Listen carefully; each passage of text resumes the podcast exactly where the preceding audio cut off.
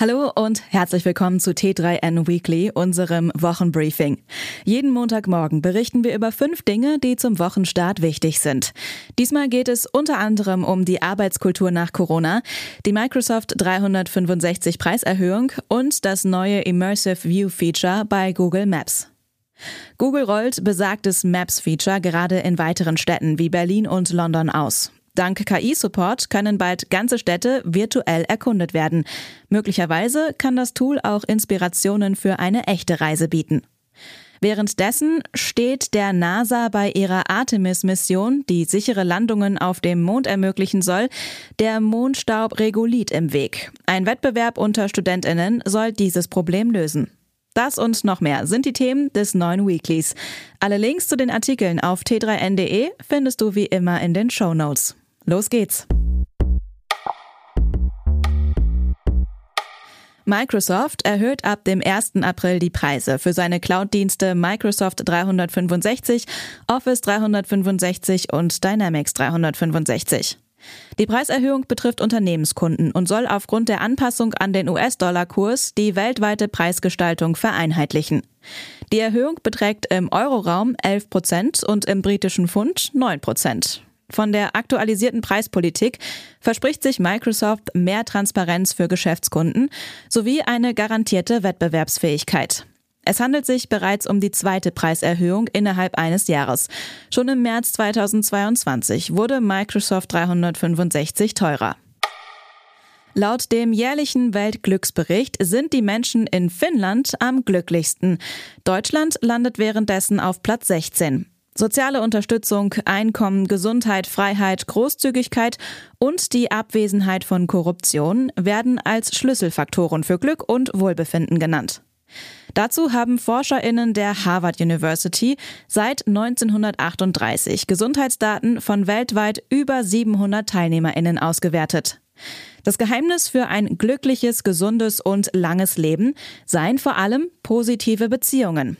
Laut der Harvard-Studie besteht eine Korrelation zwischen unglücklichen Mitarbeiterinnen und Jobs, die wenig menschliche Interaktion erfordern. Positive Beziehungen bei der Arbeit können das Stresslevel senken und somit die Gesundheit fördern. Die NASA hat im Rahmen ihres Artemis-Programms große Pläne. Ziel ist, eine permanente Mondbasis als Grundlage für weitere Mars-Missionen zu schaffen. Dabei könnte Regolith, auch Mondstaub genannt, allerdings zu einem Problem werden. Deshalb hat die NASA jetzt die Human Lander Challenge ins Leben gerufen, bei der Studierende innovative Lösungen finden sollen, um die Auswirkungen von Regolith auf NASA-Ausrüstungen zu minimieren. Die Ideen sollen im Juni 2024 in Alabama präsentiert werden. Den drei Gewinnerinnen winkt ein Preisgeld von insgesamt 18.000 Dollar. Das neue Google Maps Feature namens Immersive View soll es Nutzerinnen ermöglichen, virtuell durch ganze Städte zu navigieren und sich dabei zu fühlen, als würde man sich tatsächlich dort befinden. Die Funktion kombiniert Luftaufnahmen und Satellitenbilder mit Detailansichten von Google Street View und nutzt eine KI-Technik namens Nerve, um herkömmliche Bilder in 3D-Darstellungen umzuwandeln. Obwohl die Funktion bereits seit Anfang Februar für ausgewählte Städte verfügbar ist, scheint der allgemeine Rollout noch nicht vollständig zu sein. Die immersive Ansicht ist derzeit nur auf iOS und Android-Smartphones verfügbar.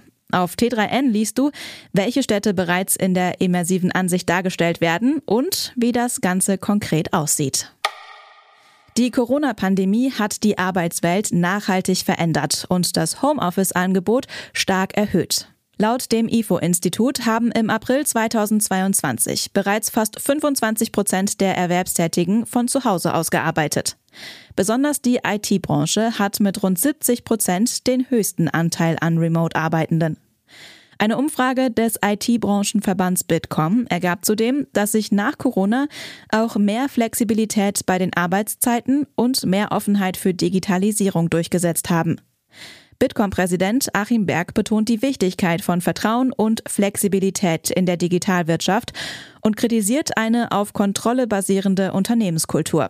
Laut dem Leadership Trendbarometer des Instituts für Führungskultur im digitalen Zeitalter ist New Work für 75 Prozent der Führungskräfte keine Modeerscheinung mehr, sondern eine betriebliche Notwendigkeit.